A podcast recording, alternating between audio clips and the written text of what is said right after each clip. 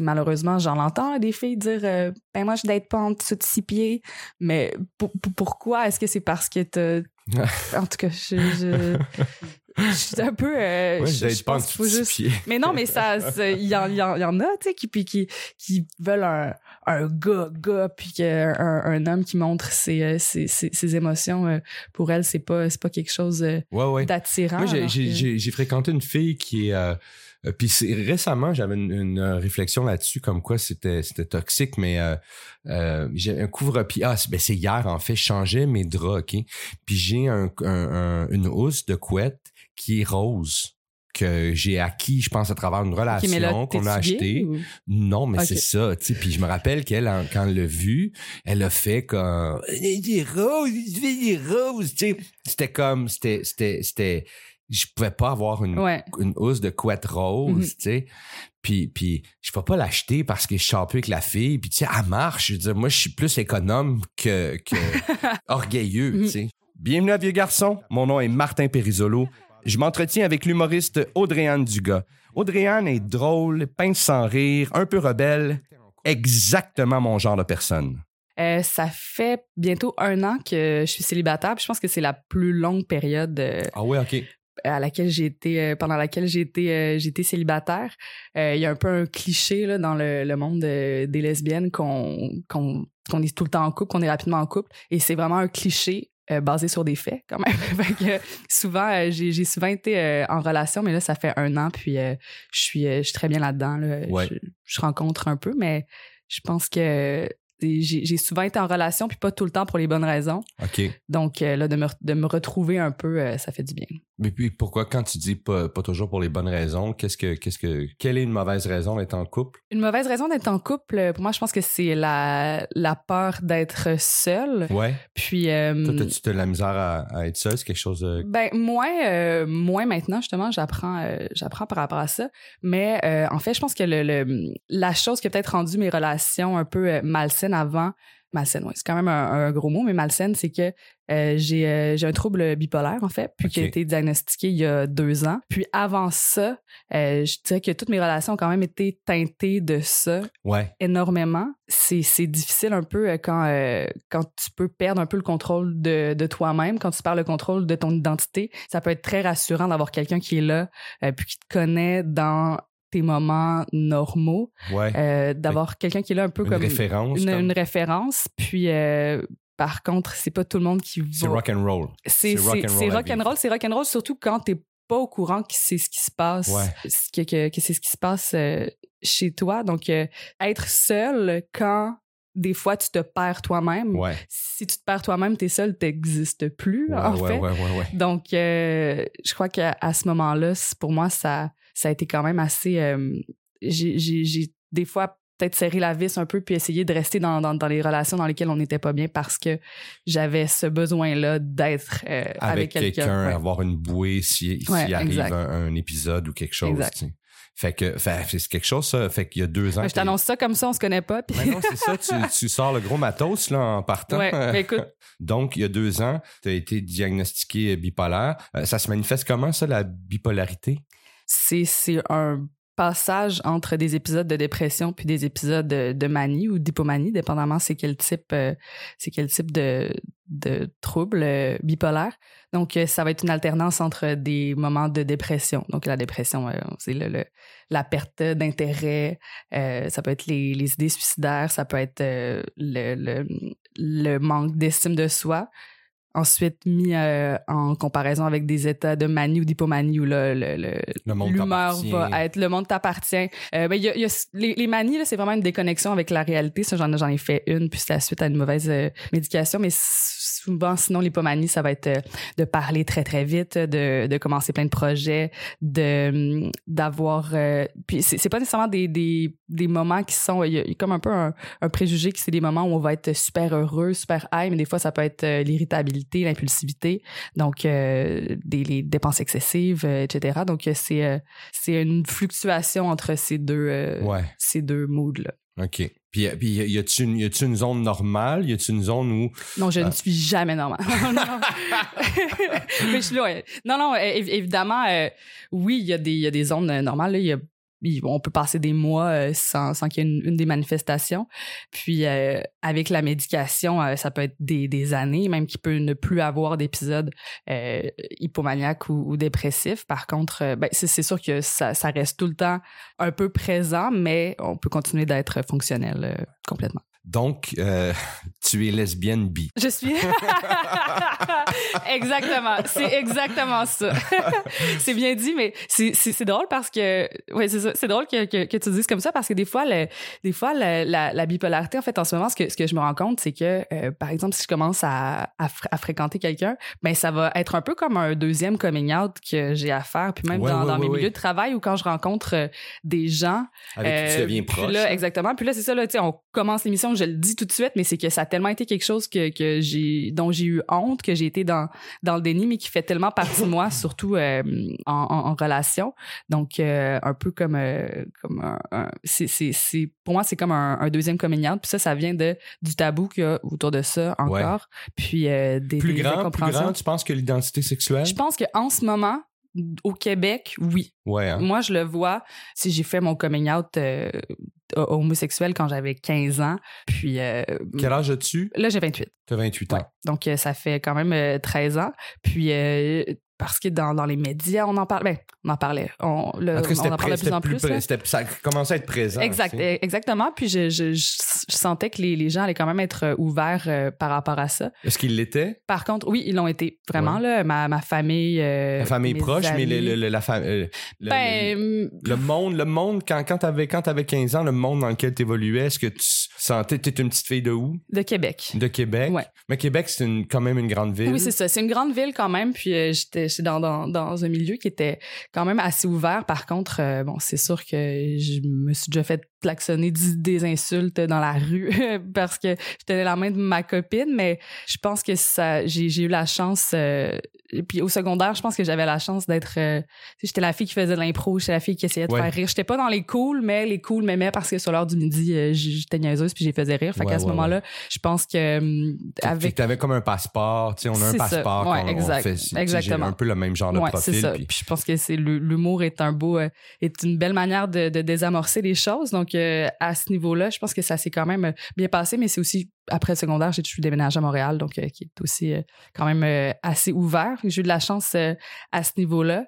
Donc, je pense que le, le, le, plus gros tabou, en fait, ça réside plus dans, dans la maladie parce que c'est encore vraiment incompris par beaucoup. Puis c'est la faute de personne, c'est juste qu'on n'a pas les bonnes informations. Puis c'est sûr que je pense qu'un peu, un peu comme euh, à l'essor de quand on, on traitait, on traite les gens de fif euh, un peu euh, pour dire n'importe quoi, pour dire faible. Ben, le mot bipolaire est utilisé vraiment souvent est utilisé à, toutes les sauces. Là. Ouais, ouais. Ah, elle est folle, elle doit être bipolaire. Ouais, ouais, ouais. ouais. Euh, ah, je me sens, ah, il me semble que je me sens, euh, je change souvent d'humeur, je dois être bipolaire. Fait il y a comme quand même des, des stéréotypes par rapport à, à ce mot-là. Puis euh, je, je, je sais que, puis en relation aussi, ça, ça peut devenir un peu insidieux quand on est en relation avec des gens qui sont peut-être un peu plus toxiques de euh, qu'à ce moment-là tous nos comportements vont devenir liés par ce à cette euh, à, la au trouble en fait là. donc euh, ça peut être très très invalidant. Fait que peu importe quand tu arrives avec une idée de projet puis t'es t'es, t'es pris d'une mission ou d'une il y a quelque chose qui t'allume parce que notre métier c'est un peu ça aussi tu sais. On a on a un flash puis là mhm. on fait il faut qu'on va là on s'emporte exact. puis on a besoin de cette étape là on a besoin de ce moment là d'effervescence la création oui puis il y a énormément d'artistes qui sont bipolaires aussi qui est déconnecté un tu sais, ce moment-là, la création, c'est un peu déconnecté de la réalité parce que sinon. ah, c'est des petites psychoses, là. C'est vraiment ça. ça fait, fait, que, fait que d'autant plus difficile si t'étais comptable. Oui, c'est ça, ouais. on ferait que, OK, tu sais, mais ton métier te porte déjà à avoir des fois mm-hmm. ce, ce. Fait que, ah oui, fait que c'est difficile quand, quand, quand l'autre personne va tout mettre dans, dans le sous, sous, ce, sous cet angle-là. Ouais, exact. Mais ça, c'est pas nécessairement des personnes avec qui il faut être non plus. Euh, mais euh, j'ai une situation que j'ai vécue où là, euh, la personne avec qui j'étais euh, me trompait. Puis ensuite, j'ai eu les, les, les, confirmations que, que, que c'était ça. Mais là, quand j'avais des doutes, là, c'était ben non, là, t'es-tu dans un épisode ah ou, hein. quand, quand je m'affirmais par rapport à des choses. Puis c'est ça peut être euh, ça c'est très problématique ça parce qu'en tant que personne qui a ce trouble là souvent nous-mêmes on, se demande ok mais là est-ce que c'est mon émotion qui, est valide? Ouais, c'est ça. C'est moi qui paranoïe euh, ou euh, c'est vraiment la, la, réalité? En fait y a, notre réalité est, vraiment changeante là. Tu sais toi tu as ce, ce trouble là OK, mais même quelqu'un de normal qui vit ça, tu sais, moi, j'ai, j'ai, j'ai été dans une relation dans la mi-vingtaine où la personne me trompait, puis quand je la confrontais, parce que veut pas, on a un instinct Ben qui oui. nous dit ça, ça n'a pas de sens, Ben oui. pourquoi ça, ça? Puis quand je la confrontais là-dessus, elle me disait ben non t'es fou Ouais. puis puis moi j'ai- pas j'ai pas ce trouble là en tout cas Mm. il est pas diagnostiqué en ce moment je suis fonctionnel mais mais quand même tu sais c'est fascinant on vient dérégler ton espèce de d'aiguille interne Ouais. tu sais ton espèce de compas euh, Ça s'appelle du gaslighting, là. après- Puis Ah oui? ça vient d'un film euh, où, euh, en fait, l'homme commence à rendre la femme folle, justement, en lui disant, mais non, mais ça, ça arrive pas, mais non, mais tu- t'es pas... En, en essayant de changer la réalité, puis ça, c'est une, une technique que les, les pervers narcissiques, les manipulateurs euh, utilisent euh, beaucoup, de d'essayer de de faire questionner la sanité, la sanité, je sais La pas, la sanity, c'est comme un, Ouais, le- le- le- la sainteté d'esprit de, Ouais. de, de la personne. Donc, ça, c'est euh, c'est c'est quelque chose qui, même, même quand t'as pas de, de trouble, qui peut... euh, qui peut jouer puis peut qui peut être insidieux vraiment. comme tu disais ouais quand, quand on aime quelqu'un, quand on, on aime quelqu'un, c'est une force quand même incommensurable que cette personne-là a sur nous. Puis euh, d'autant plus quand, quand on a un, un trouble qui fait en sorte que des fois notre réalité est changeante. Ouais. On peut devenir très très vulnérable à ça. Puis euh, moi je sais que personnellement ça c'est un peu un de mes patterns d'être avec euh, des, des gens qui vont être un peu euh, manipulateurs. Puis c'est il utilise ce- ce- ils utilisent ça exactement là Ouais. je, je suis désolée pour Comme- les gens qui m'ont daté qui écoutent ça mais en tout cas non mais regarde à un moment donné il faut nommer les choses Ben oui. mais tu disais juste rappelle-moi le, le nom de cette affaire là du gas c'est du gaslighting gaslighting Ouais. c'est tu, tu mets le feu euh, gaslighting ouais, Ouais. c'est comme Je ça suis content d'avoir un mot pour, euh, pour cette affaire-là que, que j'ai déjà vécu, puis que des fois, je vois aussi autour de moi. tu sais. Ouais. Tu, tu parlais que tu avais un pattern d'aller vers euh, les, les gens manipulateurs. Est-ce que tu comprends ton pattern? je le comprends mais ça veut pas dire que quand on comprend un pattern on retombe pas dedans Ouais, effectivement. Non plus, mais oui, je le, je le comprends. Puis, euh, sans rentrer dans les détails euh, un peu lourds euh, ce matin, mais en même temps, là, il est un peu trop tard. Euh, moi, je sais que, que ça vient euh, d'une d'une relation que j'ai eue avec un parent qui était très manipulateur. Puis quand ça devient, quand ça, quand tu nais là-dedans, c'est sûr que bon, il y a le, le- on va un peu essayer de recréer les patterns de ce qu'on a appris puis ce qu'on Ouais. pense qu'on mérite. Qui est le confort? Ouais, ouais, ok. ouais. Puis même si puis c'est un confort, puis même si c'est un confort inconfortable, ça va quand même être un confort quand même. Donc euh, moi je sais que de, de mon côté, j'ai souvent eu le pattern en raison de, de choses que j'ai vécues euh, quand j'étais plus jeune, le pattern de vouloir tout le temps avoir l'impression que je dois impressionner l'autre personne, puis que une forme de, euh, de, de manque de respect, c'est c'est quelque chose que je vais que je vais mériter ou je vais tout le temps avoir envie d'avoir l'attention de cette personne-là. Ah Tu sais, Il oui. y a un peu le, le- ce cliché-là aussi, là, tu sais, des- de, tomber euh, en amour avec des bad boys. Puis c'est que la- le moment où la personne avec qui tu es en relation, qui te manque de respect, quand il va avoir une preuve d'amour, c- ça va te remplir encore plus de bonheur parce que t'as gagné. besoin de ça, t'as Ouais, besoin de ouais. ça. Puis c'est un peu le je vais à, je vais à l'extrême, mais de- dans le, le- la torture, c'est un peu ça que les gens font Ouais. euh, de torturer, de torturer. Puis là, quand ton, quand ton, ton agresseur va te, va te donner euh, de l'attention ou de l'amour ou de la, de la nourriture, ben là, c'est, c'est, c'est, tu, tu, vas, tu vas être tellement soulagé. Puis euh, il y a même des, des gens qui tombent en amour avec leur, leur kidnappeur, ouais, le syndrome de Stockholm. Là, je vais loin, la gang. Là. Non, non, mais non, c'est mais- pour... mais- non, non, mais c'est, c'est, c'est, c'est intéressant qu'on, qu'on parce que je je suis sûr qu'il y a, il y a plein de gens qui se reconnaissent à des degrés différents euh, là-dedans. là, tu sais, euh, moi, moi, ça me parle beaucoup. En tout cas, tu sais, j'ai, dû produire ou reproduire ces, ces, ces patterns-là Mhm. aussi à, à un certain degré. Tu sais, euh, si je regarde toutes les relations que j'ai eues, là, tu sais, Puis toutes mes relations n'ont pas été comme ça non plus. évidemment. Mais il y a quand même euh, les dans, dans les relations toxiques, dans les relations de violence euh, conjugale, de, de harcèlement psychologique, euh, souvent, euh, rarement les gens en ont juste une, je pense, parce qu'après ça, ça vient s'imbriquer, puis on pense que c'est ce qu'on mérite, puis on a développé ces patterns-là. C'est ce qu'on connaît. Exact. C'est ce qu'on connaît. C'est comme ça qu'on. C'est une zone confortable. Comme tu disais, même si elle était con- in- inconfortable, c'est une zone on connaît. On connaît ça. Puis c'est. c'est... Qu'il y a quelque chose en nous, puis je- ça fait là, ça fait un an que, que, que je suis célibataire. Euh, les deux euh, les deux relations que j'ai eues avant ça, ça a été des relations toxiques. J'ai pas tout le temps eu des relations toxiques, mais les deux dernières un peu plus. Puis ce que je me suis rendu compte, c'est qu'au final, c'est que je m'aimais pas moi-même vraiment. Ça, ça fait que t'es, t'es toi-même en relation toxique avec toi-même. Mais exactement. À ce moment-là, quand t'es pas ta meilleure amie, quand t'es ta pire ennemie, ben tu vas être plus porté à être en relation avec des gens qui sont pas nécessairement Ben euh, oui. les, les bonnes personnes pour toi. Donc, euh, moi, en ce moment, je suis vraiment dans un, dans un processus de apprendre à euh, me respecter plus, apprendre à vivre avec euh, la maladie aussi, Comprendre tes limites. comprendre mes limites, les mettre. Vraiment, Comprendre tes ça. besoins, ouais. Exact, être, exactement. être dans ton équipe. C'est dur. hein. Moi, je suis là-dedans aussi, puis c'est extrêmement difficile à, à faire. C'est dur. Puis on n'est pas les deux seuls là-dedans. là. On est comme un méchant paquet à pas s'aimer, puis à se rejeter, puis à... à- Dans le métier qu'on fait aussi, c'est c'est extrêmement difficile. On est tout le temps à la merci de l'amour du public aussi. Ouais.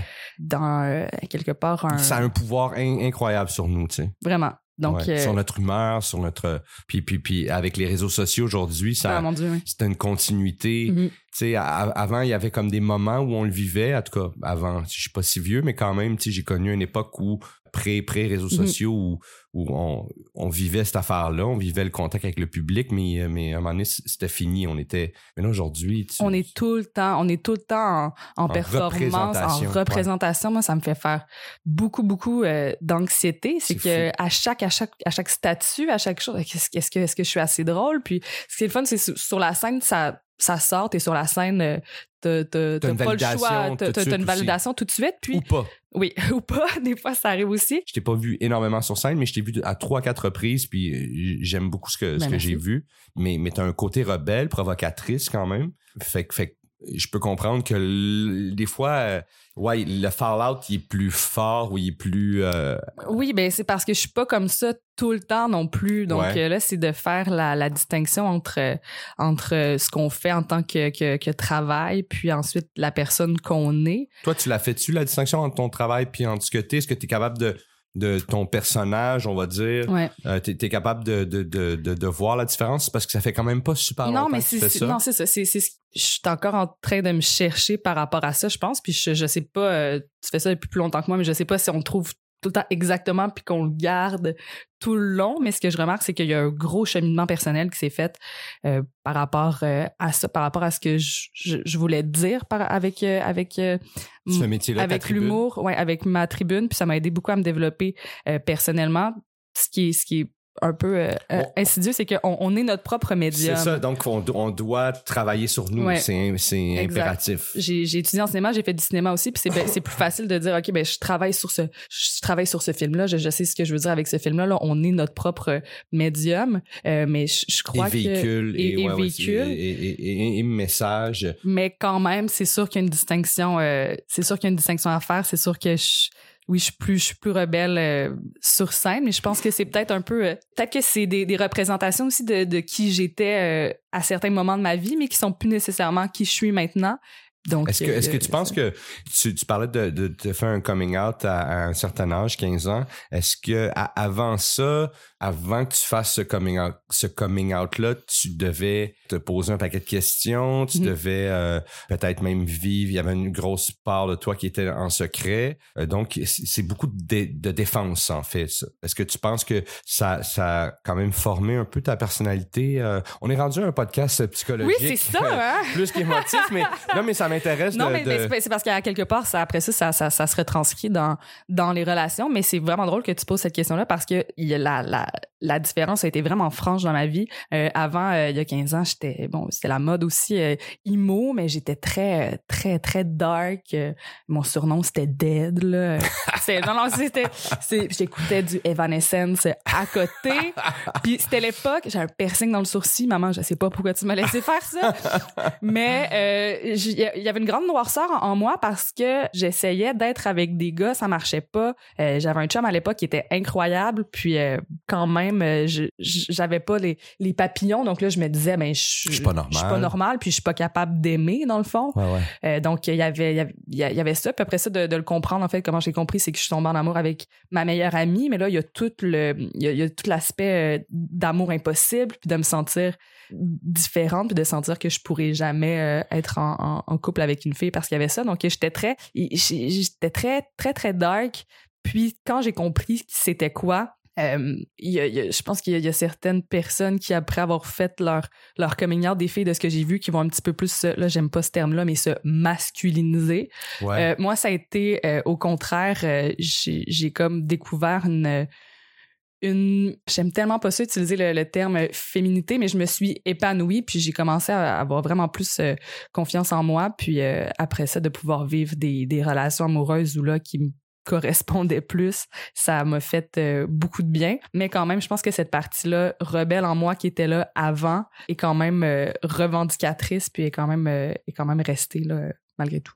Ça fait, donc, ça fait deux ans que tu as été diagnostiqué. Toi, tu dois te sentir vraiment mieux maintenant que tu, tu as mis des mots sur, mm-hmm. sur des choses.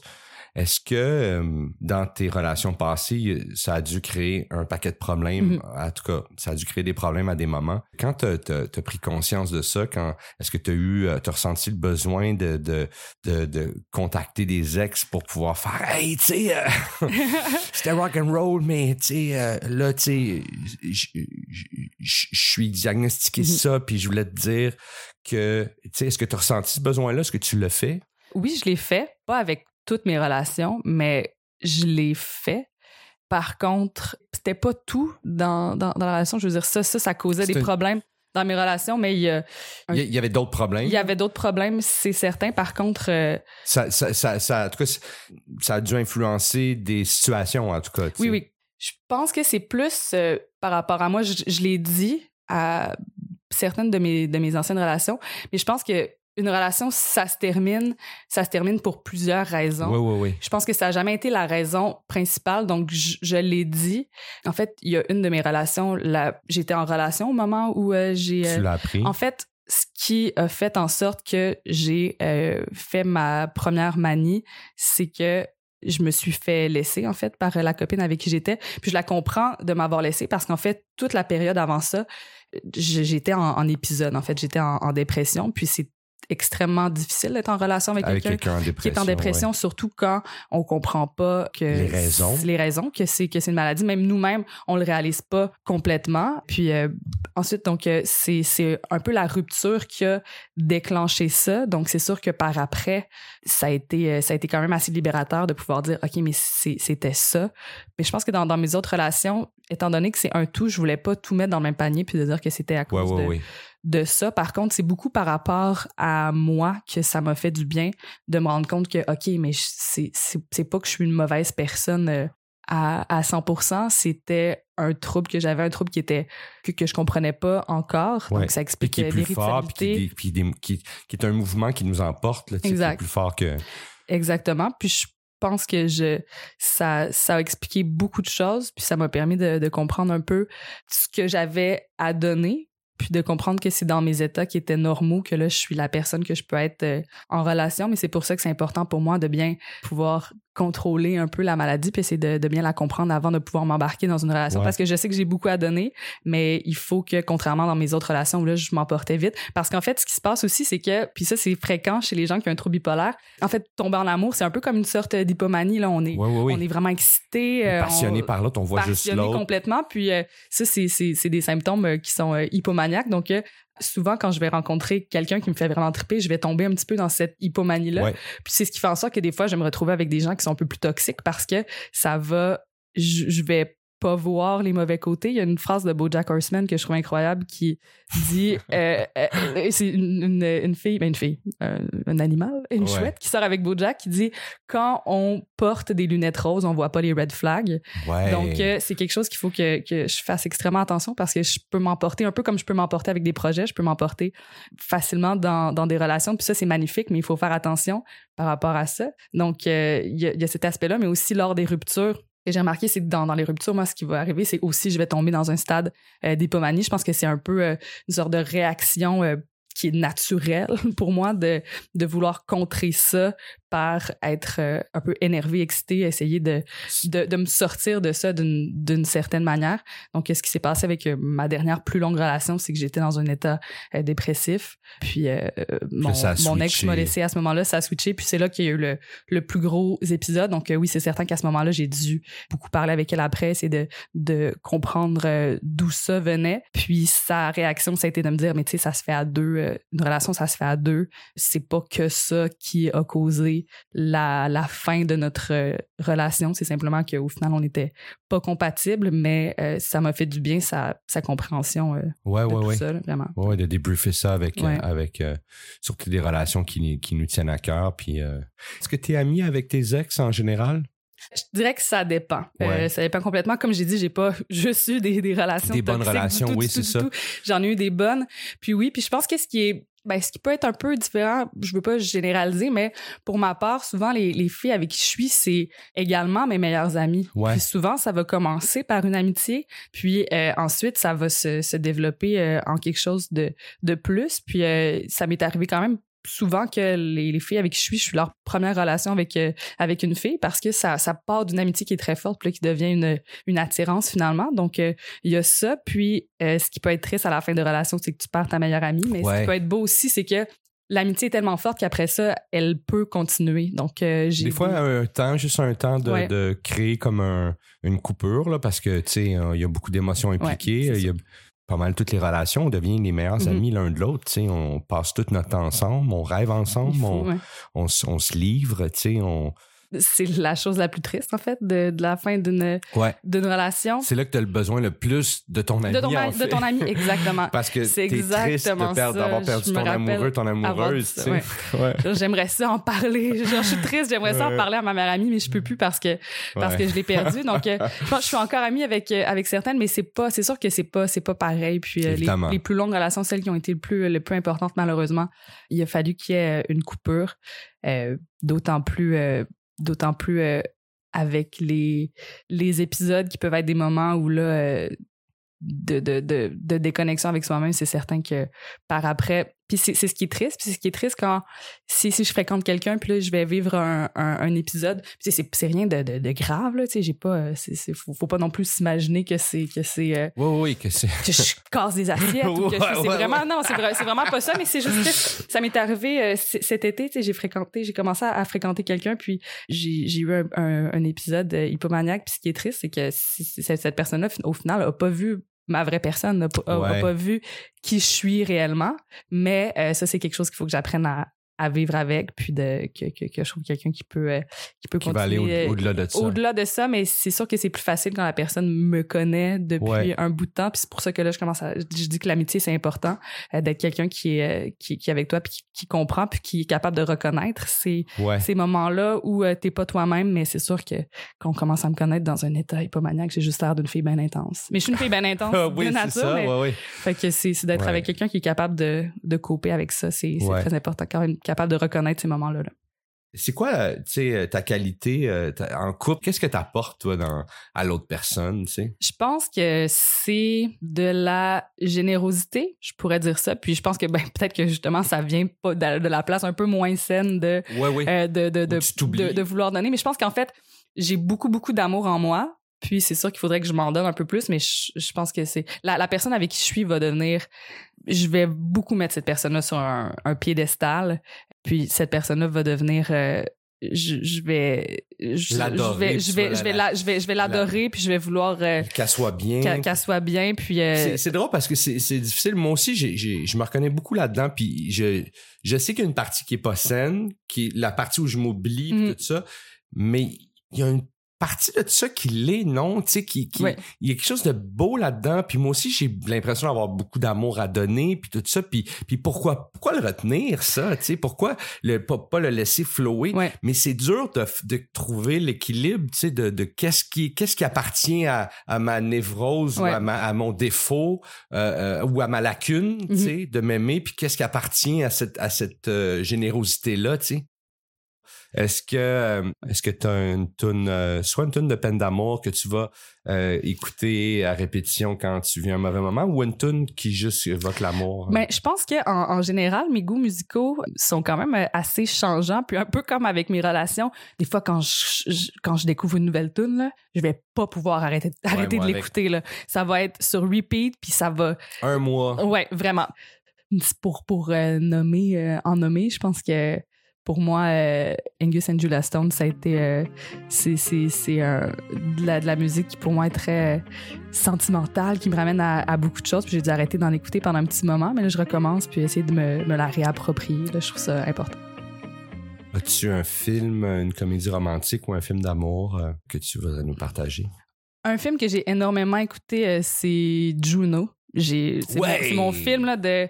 J'ai écouté là, des, des dizaines et des Ah, c'est un dizaines et bon des film. dizaines de Faudrait je revoie. C'est excellent. Puis pour moi, ce, ce film-là, c'est que c'est, oui, c'est ah, c'est une comédie romantique, mais en même temps, en même temps, c'est une comédie de, de aussi de, de prise de pouvoir de ce, de ce personnage-là, de prise Ouais. de pouvoir de, de, de ses décisions. Puis euh, la, la relation entre, entre Juno puis entre Michael, euh, entre Ellen Sarah, Page oui. puis Michael Cera, c'est que au final, elle a pas besoin de lui non plus. Elle passe au travers de ça.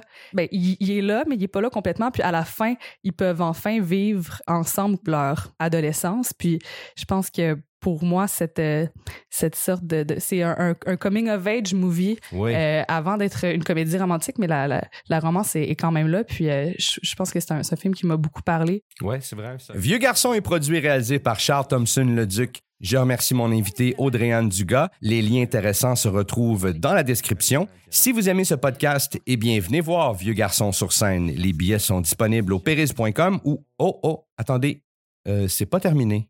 J'aimerais que tu m'expliques qu'est-ce que c'est pour les prochaines, puis euh, ça, ça mange quoi en hiver? Pour les prochaines, pour moi, c'est venu de, à la base, même avant un peu euh, les, les, les événements qui se sont passés à propos des, des dénonciations publiques, même avant ça, quand j'ai commencé euh, à faire euh, du stand-up, moi, je viens pas, j'ai pas fait l'école euh, nationale, rien. Quand j'ai commencé à en faire, ça m'a frappé les, les filles qui s'avertissaient de qui était, était problématique ou en fait, juste de me rendre compte qu'il y avait vraiment il y avait une discussion, euh, il y avait une discussion secrète ou. euh, discussions- ben, secrète, se- Pas- pas secrète, oui mais- et non, parce que c'est présent dans, dans, dans toutes les sphères. Euh, mais euh, les, chiffres sont là, là. Christelle Paris, qui, est une, chercheuse, euh, qui, est la- des seules personnes à avoir un doctorat un peu qui traite de, de l'humour, euh, fait une étude à propos de l'égalité homme-femme euh, dans le milieu euh, culturel euh, au Québec. Puis 52 euh, des répondants des humoristes ont dit avoir été victimes en fait d'un geste à caractère sexuel déplacé de la d'un membre de l'industrie. Donc, je pense que c'est, il y a, y a plein de gens qui, qui disent, mais non, mais ça, ça existe pas. Puis depuis Roson, depuis MeToo, ça s'est amélioré. Mais le, fait est que c'est encore présent. Puis là, c'est pas, c'est pas une idée de taper sur la tête de personne. Je pense que c'est une culture qui est présente. euh, puis euh, Qui est inculquée, là, qui est- depuis qui est des inculquée, puis qui est, qui est, qui est inculquée. Partout en fait là, la, culture du viol elle, est partout là. c'est pas un mot euh, que les féministes ont inventé pour le fun ça existe euh, pour vrai. Puis euh, suite à ça, en fait, euh, cet été, il y a eu des dénonciations publiques qui ont été faites qui venaient pas de notre part, en fait. Puis ça, je pense que c'est la grosse incompréhension par rapport à ça, c'est que moi, de voir ces, ces dénonciations publiques-là avec euh, Catherine Thomas, on s'est rendu compte qu'il y avait un vrai problème. Puis le fait que quelque chose comme ça se passe, c'est la preuve que les ressources sont pas suffisantes. Parce qu'il y en a des ressources, mais dans la plupart des ressources, il faut que ce soit judiciarisé. Et Ouais. on peut comprendre que c'est un suicide professionnel euh, quand on veut continuer à évoluer dans ce milieu-là. Ça, ça. ça polarise énormément. Euh, puis euh, tout est pas noir ou blanc et ça veut pas dire que ton agresseur, tu veux plus continuer de, travailler avec. Là.